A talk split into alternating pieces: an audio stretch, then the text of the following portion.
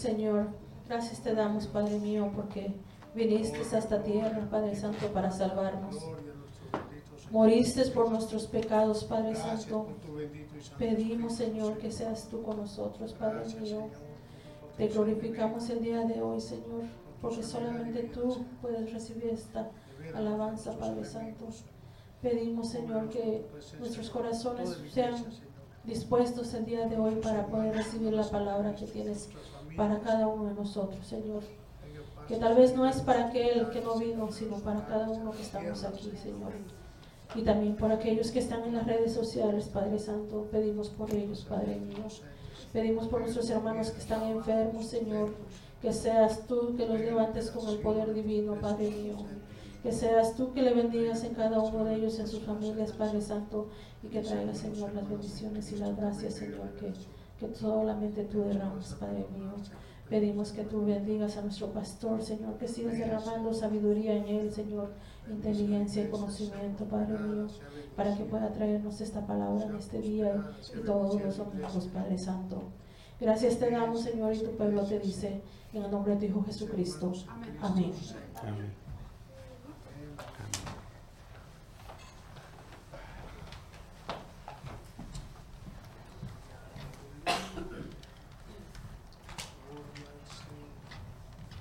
Tengo que admitir que hablar de la cruz para mí es, es algo que al principio era un poco complicado porque aprendí a ver la cruz como un ídolo. Y en la iglesia donde pasé mi infancia no ponían cruz como símbolo ni nada en la iglesia. Lo que pasa con la cruz es que hay diferentes puntos de vista sobre ella. Algunos piensan que es el símbolo del cristianismo.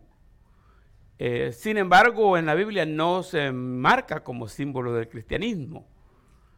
Ocurre algo así como la estrella de Israel es un emblema muy grande y se ha hecho bien religioso en el pueblo judío. Sin embargo, en la iglesia, en la Biblia no hay, ni en la historia no hay ningún dato que esa estrella de David haya sido en algún momento impactante eh, religiosamente hablando. Es algo nuevo y algo más traído por la política eh, como símbolo patriótico que como, que como símbolo religioso.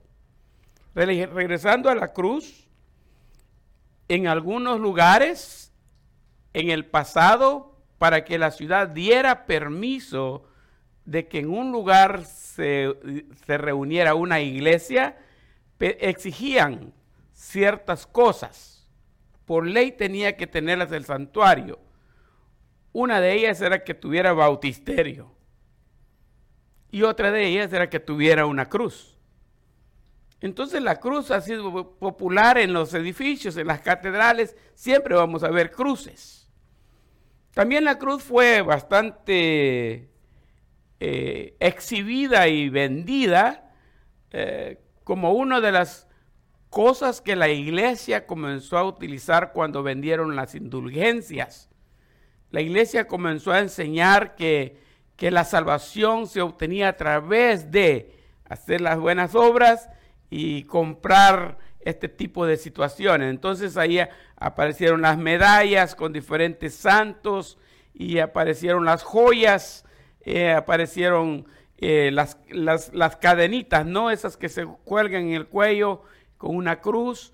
Y la gente comenzó a comprarlas dependiendo de, la calidad, si era el precio y, los estilos varían, ¿no? Desde una cruz simple, así nomás la pura cruz, o puede ser una cruz como esta que tiene un lienzo, eh, imaginando el lienzo de, de Jesús, aunque no es así, pero ahí están algunos en la cruz ponen una corona trabada ahí, otros tienen el crucifijo, está el Cristo mismo crucificado. So, hay diferentes estilos de coronas, de, cruces, perdón. Y así es como se vendió por todo el mundo. La misma iglesia se encargó de, que la gente las comprara porque eh, había esa idea, ese concepto de que la venta de indulgencias de la iglesia era algo así como venta de salvación. Y la gente podía se movía, se movía comprando eso por, por principios de fe. mm, después de un tiempo yo este, personalmente hice un estudio acerca de la cruz. Comencé con un himno que está en un himnario que se llama Himnos de la Vida Cristiana. El himno se llama En la Vergonzosa Cruz. Después encontré otro himno en un himnario que se llamaba Himnos Inspirados.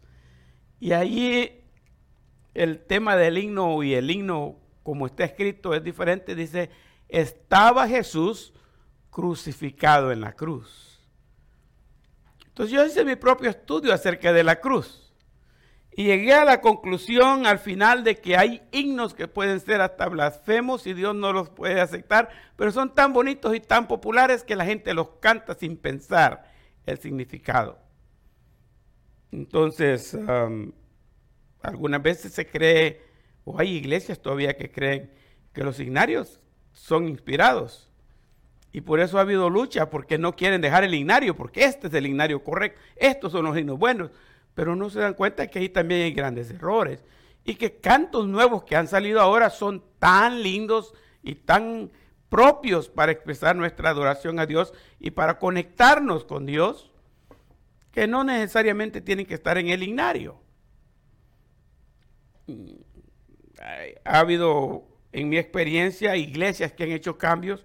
Yo no he tratado de hacer ningún cambio en los cantos en las iglesias donde he estado, simplemente lo he aceptado como lo canten. Pero hay gente que ha hecho algunos cambios eh, y no lo cantan. Hay frases que les cantan diferentes cuando tienen que hablar de la cruz. Uno de ellos es me hirió el pecado. Me hirió el pecado, fui a Jesús y mostréle mi dolor, todo está bien. Pero después dice el coro, en la cruz, en la cruz, yo primero vi la luz. La cruz no me enseñó la luz, es Cristo que me da la luz, Él es la luz. Y las manchas de mi alma yo la ve, la cruz no me lava las manchas, me las lava la sangre preciosa de Cristo que derramó en la cruz, que es otra cosa. Fue ahí por fe. Entonces es bien complicado cuando nosotros eh, vemos despacio ese tipo de himnos y lo analizamos bien nos damos cuenta que más bien estamos cantando un error. Vendría a ser equivalente a cantar cualquier canto moderno de hoy, que también tienen errores. Y aunque la intención de los autores es hacer el bien, muchas veces terminamos apoyando en la alabanza algo que no está bien. Lo que sí es cierto es que tenemos que buscar cantos que primero vayan directamente a Dios. Dentro de ese estudio encontré algunos cantos que me impactaron. Hay himnos bonitos. Oh, qué amigo nos es Cristo. Él llevó nuestro dolor. Él nos manda que llevemos todo a Dios en oración. Lindo canto. Muy bonito. Sin embargo, no se lo estamos cantando a Dios. Estamos diciendo que Dios es amigo de nosotros, pero no está diciendo que nosotros somos amigos de Dios en ningún momento en el canto. Y vienen a tornarse alabanzas que en lugar de llevarnos nosotros a Dios, nos trae de Dios para acá. Y por eso sentimos algo bien. Pero nuestra meta debe ser adorar a Dios. Entonces hay que cantar, cuán grande es Él. Eso sí es para Dios. Oh, oh Dios eterno, tu misericordia. Es algo dirigido a Dios. Yo, ya saben ustedes que me gusta la alabanza bastante y todo tipo de alabanza, todo tipo de ritmo. Eso lo digo casi siempre. Y pedí a mi hijo, a Alex, que si para esta serie, porque yo había ya nombrado la serie Aquella Cruz, si nos cantaba este canto, Aquella Cruz. Por eso el segundo himno que entonamos se titula así, Aquella Cruz. Y usted puede darse cuenta eh, qué mensaje tan lindo que tiene eso para nosotros. hoy día la cruz puede ser para muchos un simple amuleto. Y cuando sienten la necesidad o se presienten el peligro o la aflicción, pueden agarrarla y usarla para ahuyentar los malos espíritus. Algunas veces solo le dan un beso. Pero la serie de sermones la, la preparé enfocado en cuatro temas, viendo que en cuatro domingos estaremos celebrando aquí, si el Señor Jesús no ha venido todavía, y si yo todavía no me he ido con Él, vamos a tener aquí la celebración de nuestro domingo de resurrección. Y entonces quise compartir datos de la cruz porque eh, en, en la iglesia donde me crié, la Semana Santa era, pero bien especial. Digo Semana Santa, aunque todos los días son santos, todas las semanas son santas. Pero esa semana se le da ese nombre y la gente comienza a, hacer cosas más religiosas, a acercarse más de Dios, a buscar más de Dios y hasta abren su corazón a escuchar más atentamente lo que pasó. En la televisión pasan películas que tienen que ver con la pasión de Cristo. Nosotros comenzábamos la celebración, celebrábamos miércoles, jueves y viernes en la iglesia. El sábado no y el domingo regresábamos otra vez. Miércoles, jueves y viernes había estudios bíblicos por la mañana y por la tarde. Llegábamos a la iglesia y teníamos un estudio bíblico con pastores invitados, temas diferentes de la Biblia. Regresábamos a casa, almorzábamos y veníamos de regreso por la tarde. Regresábamos a casa y cenábamos y veníamos de regreso por la noche y teníamos un culto evangelístico. Y se llenaba la iglesia en los tres cultos, los tres días. Y el sábado pues daban oportunidad de que la gente disfrutara como familia. Algunos sí iban a la playa o a bañarse, porque es sábado de gloria y la tradición era visitar las playas y los ríos, los lagos, pero otros consideraban que eso era parte del mundo y que el cristiano no debería estar involucrado y se quedaban en casa. Si Jesús reposó en la tumba el sábado, nosotros reposamos también de actividades y regresamos el domingo. El domingo teníamos culto matutino. El culto de resurrección tenía que hacerse bien temprano en la mañana porque simplemente la Biblia dice que el primer día de la semana, muy temprano de la mañana, las mujeres vinieron al sepulcro y lo hallaron vacío. No era a las 10 de la mañana como venimos nosotros, ¿verdad? Era muy temprano en la mañana. Y si las mujeres se dieron cuenta de la resurrección de Cristo bien temprano en la mañana, vamos a venir temprano. O sea, a las 6 de la mañana estaba el culto programado.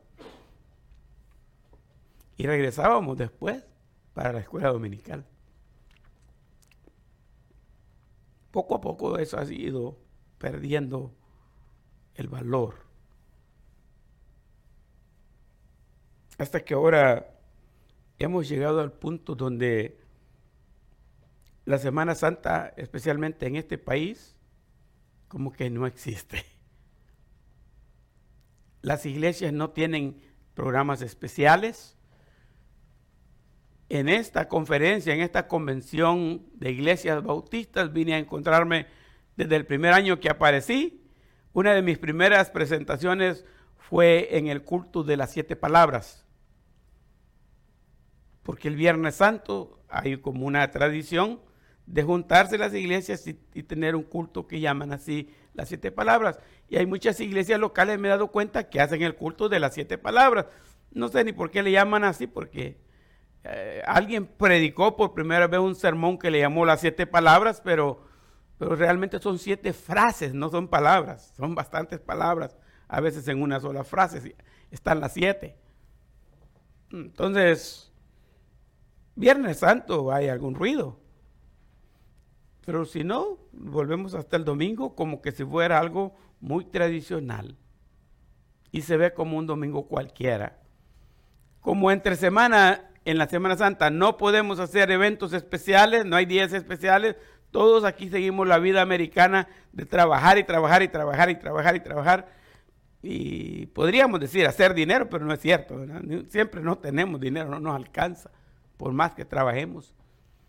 Y, pero no tenemos el tiempo para estar en la iglesia esos días. Entonces, en mi interior desde hace un tiempo me he proyectado para que cuando viene la Semana Santa, preparar una serie de sermones, para que por lo menos no sea solo un domingo, que celebra la resurrección de Cristo, sino que sean varios domingos que predisponemos nuestro corazón y aprendemos un poco más de su palabra. Hermano Andrés, al final del estudio dio los cuatro temas que vamos a estar analizando durante estos cuatro domingos. Aquella cruz en la resurrección de Cristo es del final, el mero domingo de resurrección. Pero ahora nos corresponde ver aquella cruz en los discípulos. Para cada uno he agarrado un, versículo lema y este es el de San Mateo capítulo 16 y versículo 24. San Mateo 16, 24 lo escribía al lado. Eh, hay un art in design ahí que Alex hace para la serie de sermones y estoy contento, eh, se ve muy bonita la presentación de este diseño, ¿no? Lo hemos tenido en los, en, los cantos y, yo lo utilicé también para, para mi mensaje. Al lado dice el versículo, luego Jesús dijo a sus discípulos, si alguno de ustedes quiere ser mi seguidor, tiene que abandonar su propia manera de vivir, tomar su cruz y seguirme. Por un tiempo utilizaba la, versión Reina Valera contemporánea como mi preferida, eh, pero últimamente estoy usando más la nueva traducción viviente.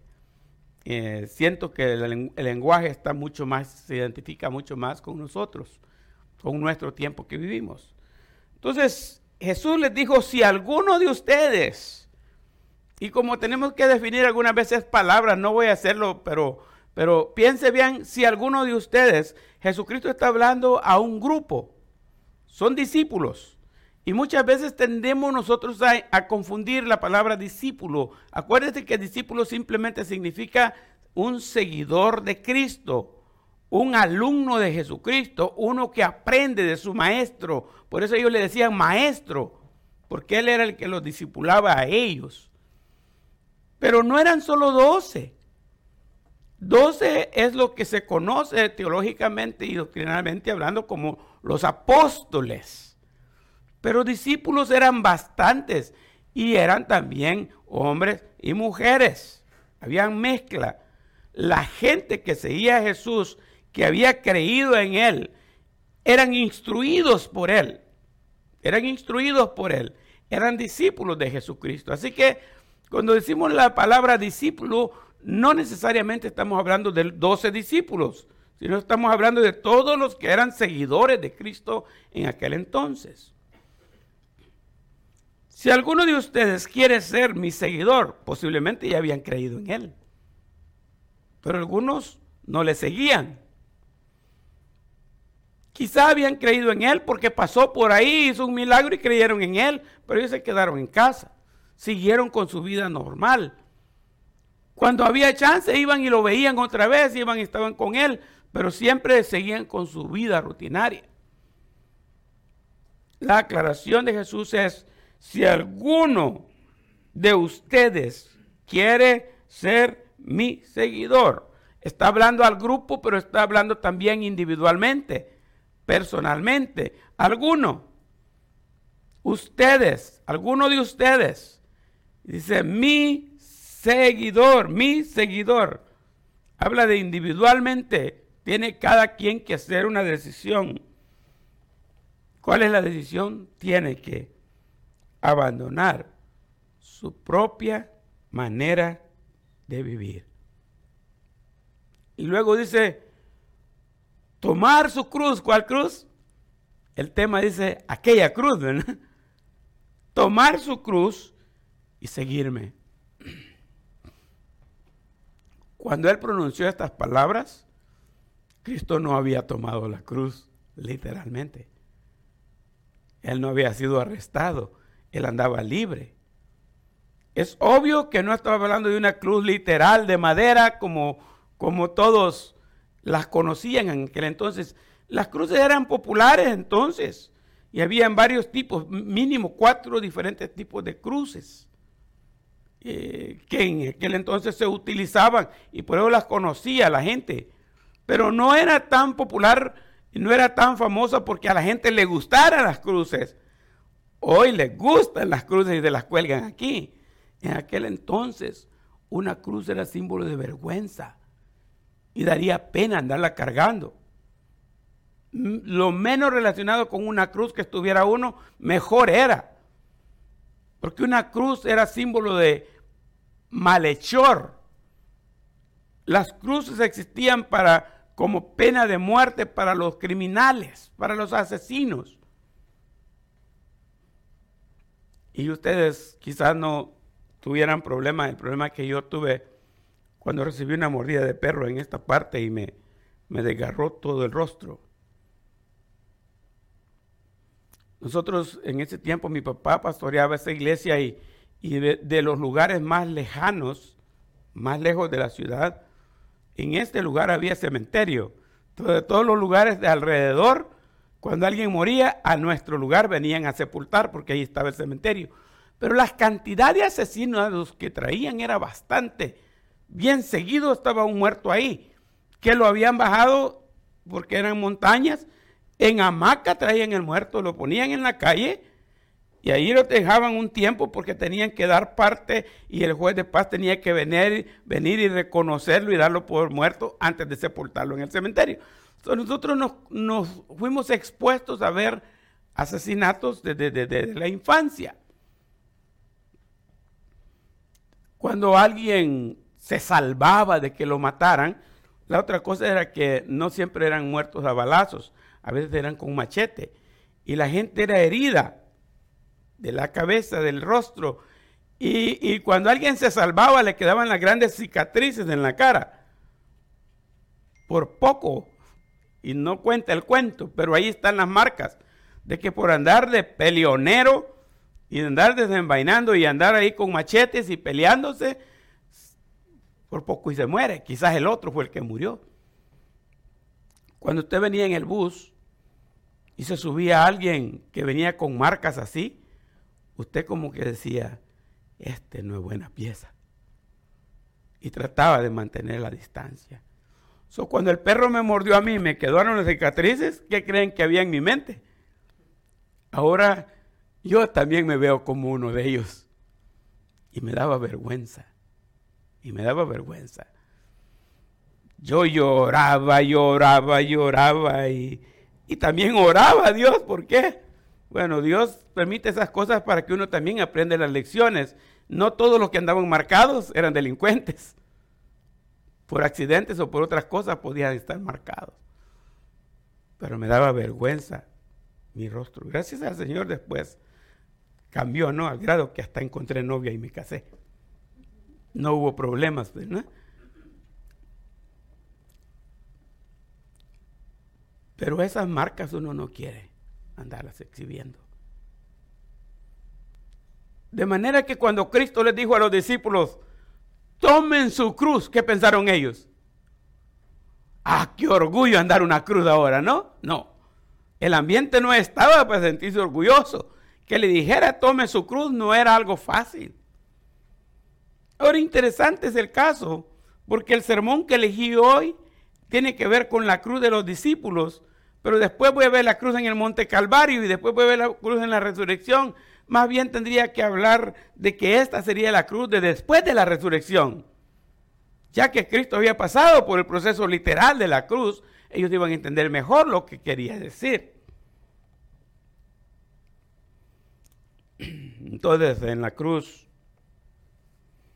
de los discípulos, cuando digo de los discípulos o en los discípulos, estoy hablando de que si, después que Cristo murió, la iglesia siguió creciendo, siguieron habiendo discípulos de Cristo. Y si usted es un seguidor de Cristo, usted también es un discípulo de Jesucristo. O sea, los discípulos siguen existiendo hoy. Los apóstoles no, pero los discípulos sí. Siguen existiendo hoy. Seguimos existiendo hoy. Es más, la, filosofía mía es que debemos ser una iglesia que crea discípulos, porque es de la gran comisión. Y de hacer discípulos. Entonces tenemos que ser una iglesia que haga discípulos, pero que esos discípulos también hagan discípulos. Tenemos no solo que hacer discípulos, sino que hacer discípulos que hagan discípulos, para que siga el hilo de la, de la iglesia y el evangelio siga proclamándose. Pero vamos a utilizar el tiempo de allá de la cruz de Cristo en, en Semana Santa y vamos a ver algunas actitudes que se toman referente a la cruz de Cristo, viendo al Cristo ahora crucificado, ¿no? Aparte, o preparé para este tema, porque no hay mucho tiempo para extenderse, tres clases de actitudes hacia la cruz. Estamos hablando de nosotros como discípulos. Y la idea es que nos comparemos con actitudes bíblicas de la gente que vivió en aquel tiempo la experiencia del Cristo crucificado. La primera actitud que quiero compartir es la actitud de burla. La cruz era recibido en cierta manera como un acto de burla. El apóstol Pablo en 1 Corintios 1:18 escribió este versículo que dice así, porque la palabra de la cruz es qué? Es locura a los que se pierden, pero a los que se salvan, esto es a nosotros, es poder de Dios. Es poder de Dios. 1 Corintios 1:18. El apóstol Pablo está diciendo que la palabra de la cruz, está hablando del Evangelio, es locura. Y sí, el bullying cristiano que nosotros recibimos eran cosas como ahí vienen los aleluyas, ahí viene el gloria a Dios, ahí viene el hermano, la hermana, y se burlaban de esa manera de nosotros. El Evangelio, el tratado, lo menospreciaban. No quieren saber nada de eso, lo ven como una broma. El bullying hoy es un poco más distante, pero siempre dicen, lo que quieren es mi dinero y mi cartera. Olvídense del Evangelio, olvídense de que hay salvación. Pero dice el versículo, a los que se pierden.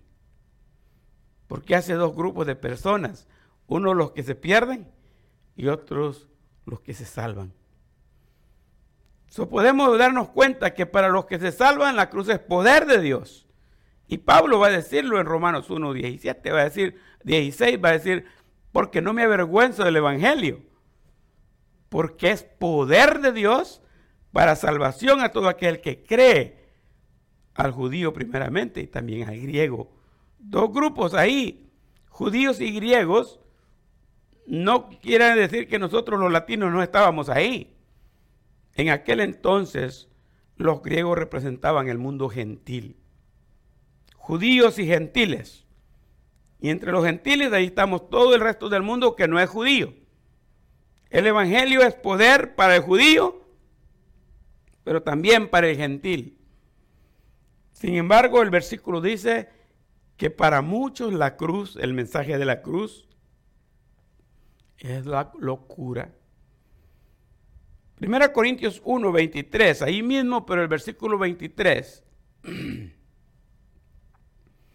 Dice, pero nosotros predicamos a Cristo crucificado. Para los judíos, ciertamente tropezadero, y para los gentiles, ¿qué? Locura, locura. Porque el Evangelio en el pueblo judío no fue recibido que Cristo muriera en la cruz del Calvario no valió para el judío. Es más, los judíos hoy día todavía están esperando el Mesías.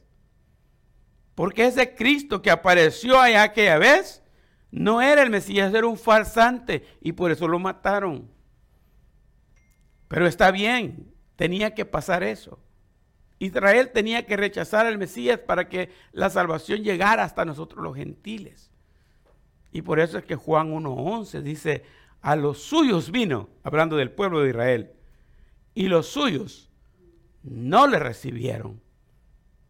Mas a todos los que le recibieron, ahora no dice judíos solamente, sino que dice todos los que le recibieron, dice el versículo 12, a los que creen en su nombre le dio poder de ser hechos hijos de Dios. Para el judío fue un tropiezo grande. Mataron al Mesías, creyendo que hacían buena cosa. Aunque después hubo reacción diferente y allí se formó la iglesia en Jerusalén, para la mayor parte de judíos, la cruz de Cristo vino a ser siempre una locura. Ahí mataron a un loco, nadie más. Un tercer ejemplo que puse de locura de la cruz, aunque hay bastantes ejemplos que se pueden ver. Lucas 23, 39, elegí esta vez la nueva traducción viviente otra vez. Lucas 23, 39, cuando yo les leo ustedes se dan cuenta de la historia porque ya la saben. Dice, uno de los criminales colgados junto a él, hablando de Cristo, se burló. La del 60, la Reina Valera del 60 dice, le injuriaba diciendo, es lo mismo que burlarse. Se burló. ¿Cómo se burló? Le dijo, así que eres el Mesías. Demuéstralo salvándote a ti mismo y a nosotros también. Uno de los criminales ladrones, dice en otra ocasión. Uno de los ladrones crucificado al lado de Cristo también se burlaba de él. La gente pasaba, si quisiéramos agregar, y dice, a otro salvó y a sí mismo no se puede salvar. Y venía otro por ahí y decía, tú que tienes poder de destruir el templo y reconstruirlo en tres días, ¿no puedes descender de esa cruz? Se burlaban de él. Algunos todavía ahí donde estaba crucificado le escupían. La gente se reía de él. Así que no debe extrañarnos que en nuestros tiempos haya alguien o más de alguno que tiene esa posición. Para ellos el Evangelio solo es objeto de burla. Eso es todo. La segunda actitud es la actitud de indiferencia, y como se, me, eh, se me lengua la traba, dijo aquel, ¿verdad? Indiferencia. Es la actitud de la indiferencia. Y agarré otros tres pasajes para mostrar esto. Este versículo es un poquito más largo, son dos, dos versículos. Eh, está un poco pequeña la letra, pero yo se lo estoy leyendo de todos modos a ustedes. La actitud de indiferencia. Mire Juan 19, 23 y 24 dice, cuando los soldados hubieron crucificado a Jesús, tomaron sus vestidos e hicieron cuatro partes, una para cada soldado. Habían cuatro soldados, ¿verdad? Tomaron también su túnica, la cual era sin costura, o sea, está hablando de que era buena marca, especial, para que no tuviera ninguna costura, su túnica era algo de mucho valor. Pero ese no es el caso ahorita. Tomaron sus túnicas, la cual era sin costura, de un solo tejido de arriba a abajo. Entonces dijeron entre sí, no la apartamos, iban a ser cuatro partes, ¿no? No la apartamos, no echemos suerte sobre ella a ver de quién será. Esto fue para que se cumpliese la escritura que dice, repartieron entre sí mis vestidos y sobre mi ropa echaron suertes. Si al hablar de la ropa, nosotros no tenemos un concepto exacto de cómo era la cultura de aquel entonces y muchos, al no hacer un estudio sobre eso, eh, terminan haciendo malas conclusiones y hasta mm, hacen afirmaciones que no son bíblicas y las hacen leyes y costumbres dentro de la iglesia. Ya no se escucha mucho, pero todavía hay muchos lugares donde prohíben que la mujer se ponga pantalones. Y el versículo que usan es Deuteronomio 22.5, eh, que dice, no vestirá la mujer ropa de hombre, ni el hombre ropa de mujer. La palabra pantalones no existe en la Biblia. ¿Y saben por qué, verdad? No existían los pantalones. De manera que decir que la mujer no puede usar pantalones no es bíblica. Ahí dice que no vista ropa de hombre. Y yo puedo entrar en una tienda hoy día, especialmente aquí de ahí, cantidades de pantalones y usted va a ver ropa de hombres y ropa de mujeres. ¿Qué hace un hombre en la ropa de mujeres? Para la esposa, sí. Igual que cuando anda una mujer en la ropa de hombres. Pero algunas veces no. Porque hoy tenemos la gente que se viste de esa manera. Pero si usted lo observa, de repente yo un día me estaba midiendo una camisa y, era alguien que la trajo de por allá y la había dejado ahí, ¿verdad? Y, y cuando me la medí, no me la pude abotonar. Porque los botones de las mujeres están, parecía de hombre, pero no era de hombre. Y, lo mismo pasa con los pantalones. ¿sabe? Cuando se pone el cinto, el hombre se lo pone de un lado, cuando lo pone la mujer se lo pone del otro lado. Son cosas que hacen la diferencia entre la ropa de un género y de otro género. Ahora la pregunta es, si no usaban pantalones en aquel entonces, ¿cuál era la diferencia entre la ropa del hombre y el de la mujer? Si todos eran túnicas, debe haber habido alguna diferencia si no, no lo dijera. Podía conocer quizás la calidad de la tela o quizás algunas, algunas maneras, pero lo que quiero mencionar es, se repartieron los vestidos de Jesús entre cuatro. Mínimo andaba cuatro vestidos, ¿verdad? Y nosotros pensamos que solo era una cosita así tapándose. No, igual que nosotros que tenemos nuestra ropa interior, Así en aquel entonces, este era lo interior de lo más interior. Y esto ya va más encima y este otro más encima. Y por último, el judío andaba lo que se conoce como el talid. El talid era un manto. Ese manto lo usaban para diferentes propósitos. Eh, casi siempre estaba puesto sobre toda su vestimenta entre los hombros. Lo utilizaban para cubrirse del sol, se cubrían eh, la cabeza no tiene nada que ver con que en las iglesias se cubran la cabeza hoy, eso es otra cosa. Lo usaban porque el sol era tan fuerte que se cubrían la cabeza. Igual que me ha pasado a mí ahora, me van a ver más seguido con gorro o gorra. Porque la lluvia me penetra la calva y me duele. Si está lloviendo, me pongo una gorra. Aparte que mis lentes no tienen tricos y, la gorra me defiende de que se me mojen los lentes. El sol me molesta y se me cae la piel, entonces tengo que andar gorra por el sol. Son cosas normales de vestir. El talid también se usaba como símbolo, como, como propósitos religiosos a la hora de la oración, que se utilizaba en combinación con la filacteria. Los talid en las partes de abajo, las orillas de abajo, tenían los diez mandamientos escritos, cinco en un lado y cinco en el otro lado. Así que donde quiera que andaban el talid, ahí andaban los diez mandamientos escritos. Igual que en la filacteria, la que se ponen en la frente y la que se ponen aquí en el brazo. Las filacterias son cajitas. Y en la cajita adentro está enrolladito un papel que tiene los diez mandamientos. Así que cada cosa eh, tenía su significado. La mujer que tenía flujo de sangre tocó el manto de Jesús, el talid, y de ahí salió virtud y ella sanó. Un canto dice que tocó el borde del vestido, tenía varias capas de ropa encima. So, repartieron entre sí mis vestidos. Y quedaba la túnica. Es lástima romperla en cuatro pedazos porque es de las buenas. Rifémosla Entonces el versículo en la profecía de Isaías decía, y sobre mi ropa echaron suertes. Alguien le tocó.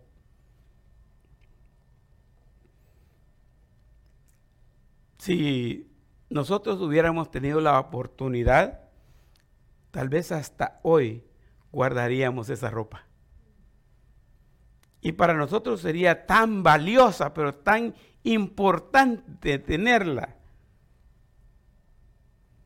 Yo en mi, en mi colección tenía un botencito con mirra. No era fácil para mí encontrar o conocer la mirra. ahí la guarda, la guardo. Otros la usan como perfume así, ya estuvo, pero yo no, esa, esta es para coleccionarla, esa es para guardarla. Tienen un significado diferente. Pero para la gente de aquel entonces, lo que hicieron fue más una actitud de burla, una actitud de indiferencia. Esto no significa nada. Podríamos cortarla en cuatro partes, pero está muy cara, mejor rifémosla. Pero lo que está pasando en la cruz no importa. El sufrimiento de quien sea no importa. nosotros hagamos lo que normalmente hacemos. Y un versículo más está en Lucas 19, versículos 47 y 48. Y ahí dice, y enseñaba cada día en el templo, pero los principales sacerdotes, los escribas y los principales del pueblo procuraban qué? Matarle. Y no hallaban nada que pudieran hacerle porque todo el pueblo estaba suspenso oyéndole. Oh, si este habla bien bonito, predica bien, se le entiende, corrige la moral, es, es alguien que está haciendo algo bueno, pero no nos interesa. Esa es indiferencia. No importa qué tan bueno esté, no conviene para mi partido político. No es cuestión de afirmaciones ni de ponerle tanta atención a eso, pero es curioso que las personas que iban a hacer eco o cambio en la sociedad y no les convenía a ciertas, ciertos grupos, los mataron. Algunos dicen que por eso es que Kennedy fue asesinado. ¿Qué hubiera pasado con el doctor Martin Luther King si lo dejan un poco tiempo más vivir? ¿Qué hubiera hecho después que las leyes fueron aprobadas? No les convenía a algunos, tenían que deshacerse de él. Incluso recuerdo que me interesó tanto el, asesinato de Lincoln, por eso, porque y, un día que tuvimos el chance y andábamos con mi hijo por ahí cerca en el museo, mm, vamos a ver esa silla, porque ahí está la silla y todavía tiene sangre, vamos a verla, porque ahí está. Para mí es interesante saber que alguien que va a hacer lo bueno se le prive de la vida simplemente porque alguien es indiferente a las ideologías que ellos traen.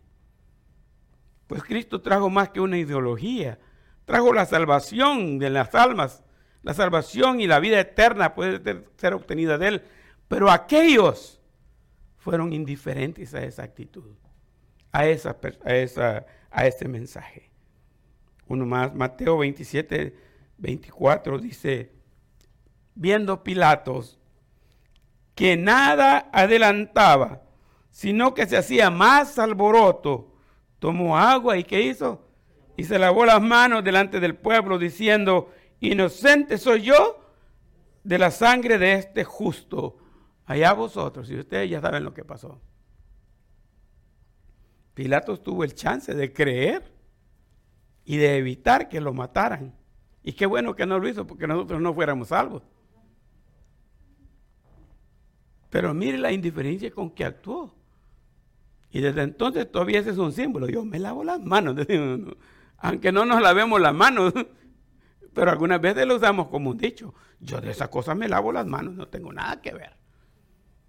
Esa es una actitud de indiferencia. La gente no quiere nada que ver con el Evangelio. Algunos de ellos bien convencidos. La vez pasada le mencionaba de un primo, dice, no, no, no, si yo sé que el Evangelio es la verdad, lo que pasa es que yo soy un bruto. Yo soy un terco y no quiero aceptarlo. Pero que la verdad es la verdad. Y estoy consciente que me voy a ir al infierno. Imagínense. Imagínense hasta qué punto la indiferencia al Evangelio. Existe esa indiferencia hoy día.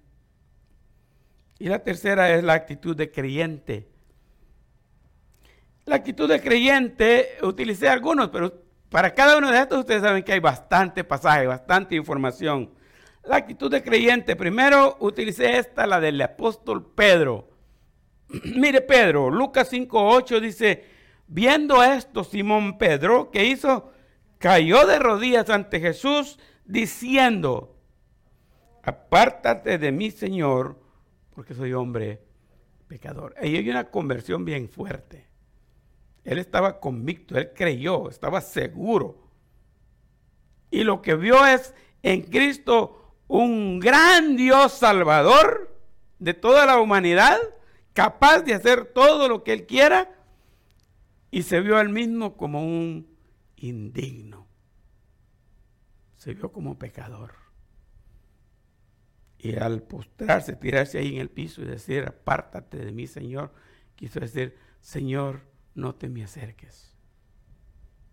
Porque yo, una actitud bien humilde, bien humilde, de arrepentimiento, de convencimiento de pecado. Y Pedro creyó en Jesucristo y le siguió y tomó su cruz.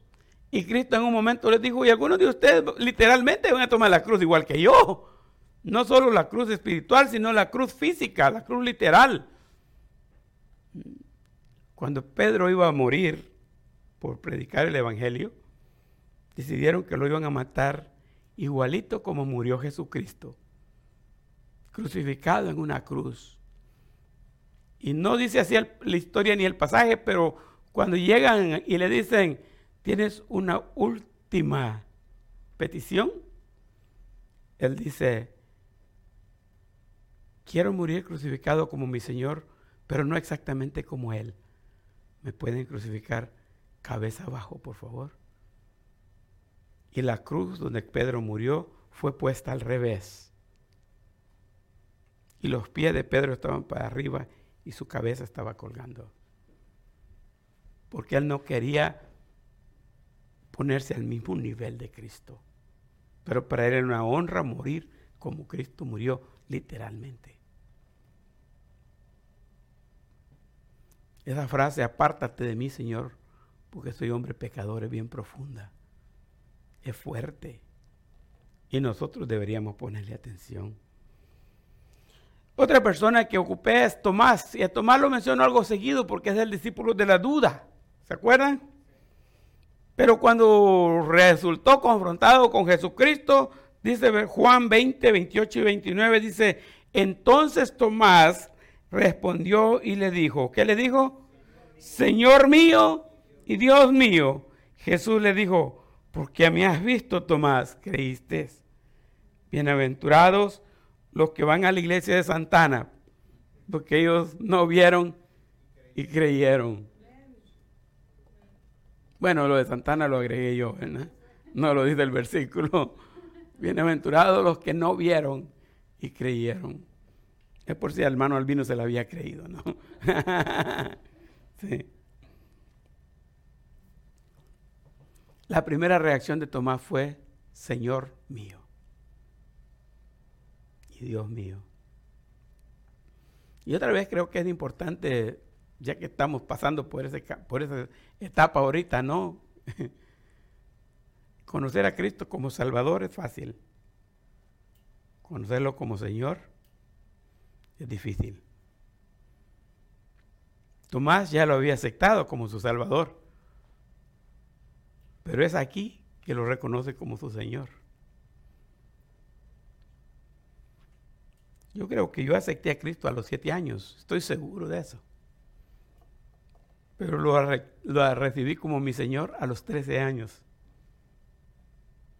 Y por eso pienso que muchas veces, en muchos casos, todo es diferente dependiendo de la persona, ¿no? Pero entre que Cristo sea mi Salvador y que Cristo sea mi Señor puede pasar un tiempo. Y si nosotros no crecemos en la palabra y no maduramos espiritualmente, puede pasar más tiempo. Por eso hay personas que tienen tantos años en el cristianismo y todavía no entienden muchas cosas. No lo entienden. Y todavía no le dan la prioridad o la importancia que deben de darle a las cosas de Dios, porque simplemente Cristo no es su Señor todavía. Tienen muchos otros señores, el trabajo, el tiempo, la familia, no sé, el carro, los hijos. Tienen muchas otras cosas que pueden cubrir el espacio del Señor, pero aunque Cristo sea su Salvador, todavía no es su Señor. Ahora, ¿qué va a pasar cuando Cristo venga? ¿Quién sabe? Si viene y los hay así, pues quién sabe. Yo no tengo que meterme a juzgarlo, pero yo tengo que estar seguro que Cristo es mi Señor, así como Tomás. Señor mío, una afirmación, pero segura. Voy a ocupar en este caso la, misma historia del pasado que con la que comencé, pero voy a cruzarme del otro lado de la cruz de Cristo. ¿Se acuerda que hablamos de un malhechor que se burló de él? Este es el creyente, el que está del otro lado de la cruz. Lucas 23, 42 y 43 dicen, ah, perdón, puse el mismo. Ah, no copié el versículo correcto ahí, dejé el, el mismo de Tomás. Pero el versículo correcto fue, el ladrón le dice, Señor, acuérdate de mí cuando vengas en tu reino. Y Cristo le respondió, de hoy, desde hoy estarás conmigo en el paraíso. Y él dice, de cierto, de cierto te digo, desde hoy estarás conmigo en el paraíso. Ese es el creyente. La cruz del creyente, la actitud de creyente.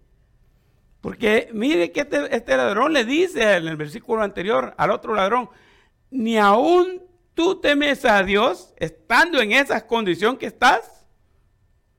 Y dice, nosotros dos de verdad merecemos lo que estamos sufriendo. Pero este no ha hecho ningún mal. Él regañó al ladrón que se estaba burlando de Cristo. Y después de haberlo reprendido, se da vuelta hacia Jesucristo y ahora va a hablar ya no con el otro ladrón, sino con Cristo mismo. Señor, acuérdate de mí. Así que es interesante, ¿no? Las personas que creen, creen. Y la cruz sirve para eso, para creer. El progreso de peregrino tiene esto. Este es un, un, libro antiguo, todavía anda por ahí, no sé si no lo han leído, todavía te lo recomiendo que lo lean, es muy bueno es bueno para evangelizar también. El, progreso del peregrino. Y, tienen nombres ahí, ¿no? Este, una persona se llama cristiano, otra persona se llama evangélico, otra persona se llama iglesia, otra persona se llama no creyente, y por ahí está el enemigo del creyente. Los personajes son, son, son personajes bíblicos y representan la vida de la gente. Entonces está este, este peregrino que tiene un problema grave. En su espalda se le va creciendo un bulto. Cada día se le hace más grande, más grande, más grande. Y ese bulto, ¿saben cómo se llama? Se llama pecado. Y según va viviendo, el, el pecado va más grande, va más grande.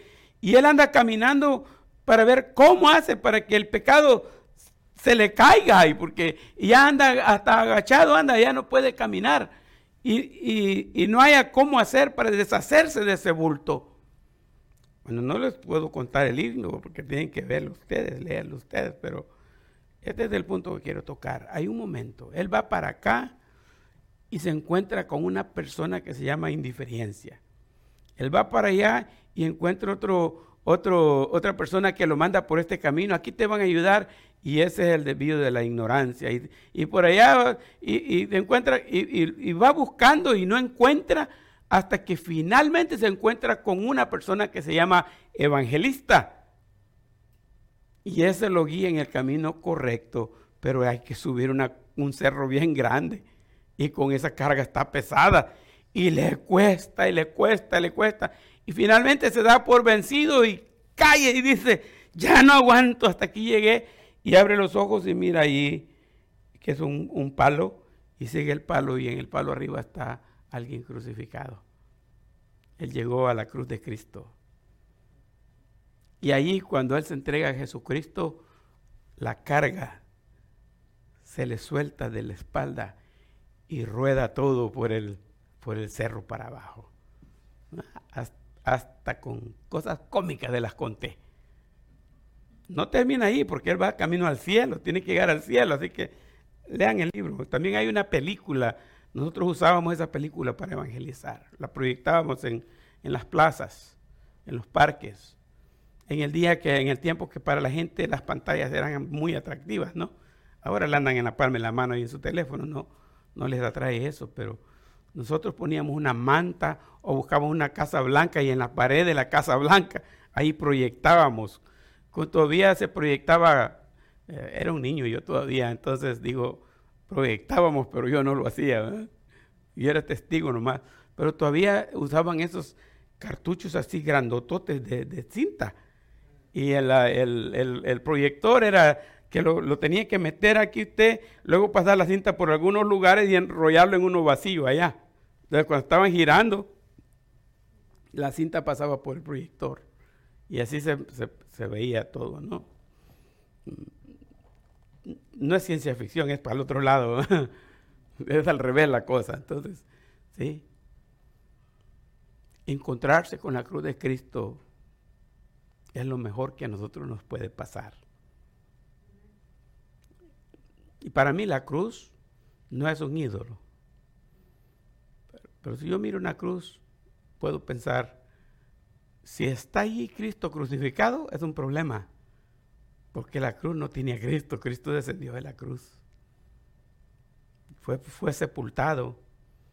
Y Cristo también venció el sepulcro. Y fue resucitado.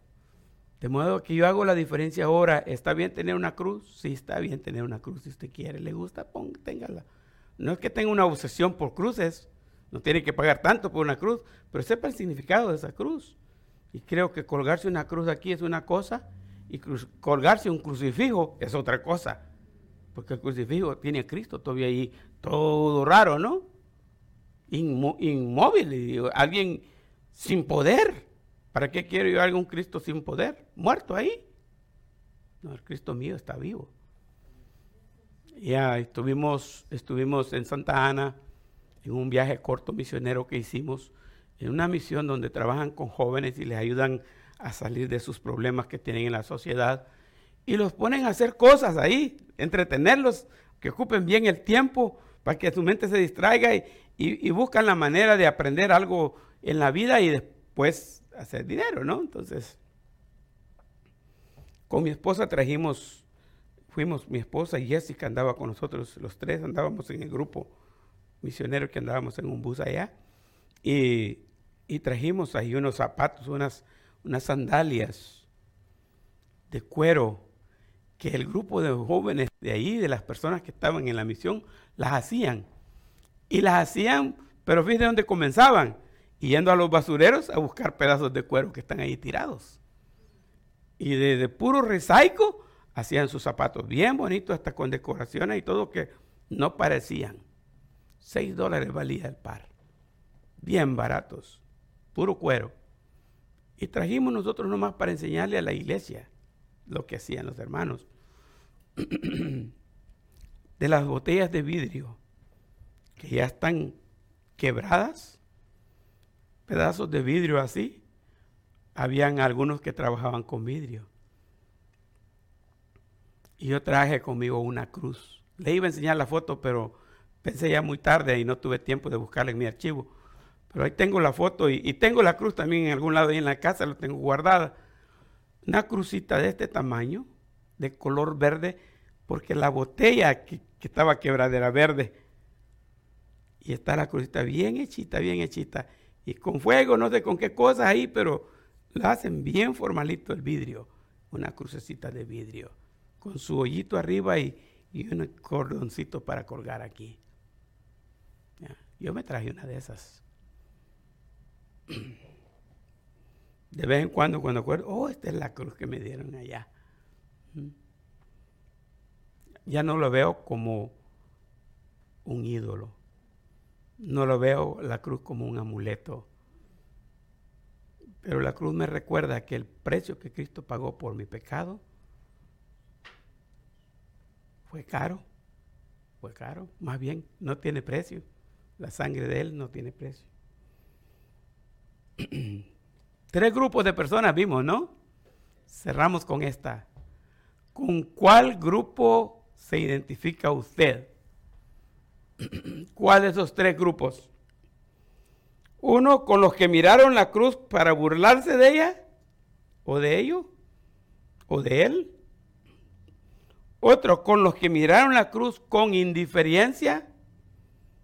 O tres, con el ladrón que miró la cruz como una oportunidad para perdón de pecados, para salvación y para vida eterna. Esa es aquella cruz de la que les quería hablar. La cruz del discípulo es para nosotros hoy día. El domingo vamos a hablar de otra cruz. La misma cruz, pero con énfasis en otra cosa, ¿no? Así que les invito a estar pendientes y orar para que estos temas sean de bendición, no solo para ustedes, sino para los que están escuchándonos también a la distancia, ¿verdad? Oramos por ese ministerio por el podcast, que es el último que va saliendo ya entre semanas. por ahí van apareciendo los podcasts y, y promuévanlos. Si usted no es de los que usan audífono y oye cuando anda trabajando, promuévalo con alguien, porque hay gente que puede hacerlo. Esa es la diferencia del podcast. El podcast no es video, solo es audio. Y usted lo puede estar oyendo mientras está haciendo otras cosas, ¿verdad? Así que nos ponemos de pie entonces y terminamos con una oración.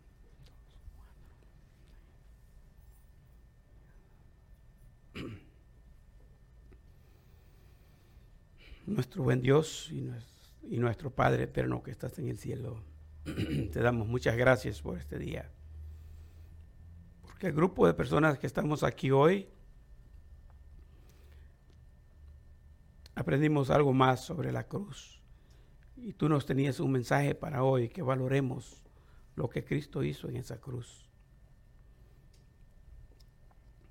Y que tomemos en cuenta lo importante que es para nosotros ver ese sacrificio como algo bello, no como algo negativo, sino como algo positivo. Y que eso nos inspire para servirte con integridad. Y que podamos nosotros cada día tomar esa cruz y llevarla en alto. Esa cruz que nos hace sacrificar nuestros placeres, nos hace que nuestros deseos no tengan valor, que nuestra voluntad se apegue a la voluntad tuya y que nosotros nos enfoquemos en quién eres tú más que en quién somos nosotros. Ayúdanos a evitar ser como Pilatos llegar a momentos donde pensamos esto no es conmigo y lo ignoremos. Ayúdanos a evitar caer en casos como el de Tomás, tuvo que ser confrontado para entender la realidad. Señor, los confrontamientos de hoy día siguen existiendo con tu palabra y con tu llamado.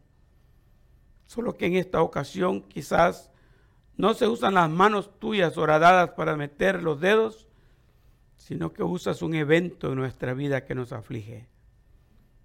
Quizás un accidente, quizás una enfermedad, Dios ayúdanos para que en cualquier cosa que pase en nuestra vida, pensemos cuál es tu voluntad en ello. ¿Será que nos estás llamando? Nos estás pidiendo que nos mantengamos ese enfoque en quién es Cristo para nosotros.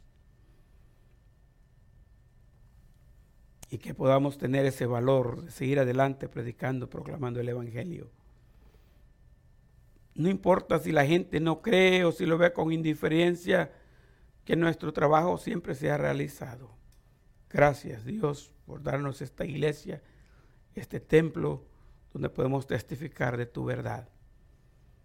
Y ayúdanos para que si a la distancia alguien ha escuchado y ha entendido y quiere hacer algún ajuste, algún cambio en sus vidas, dale esa oportunidad, Dios.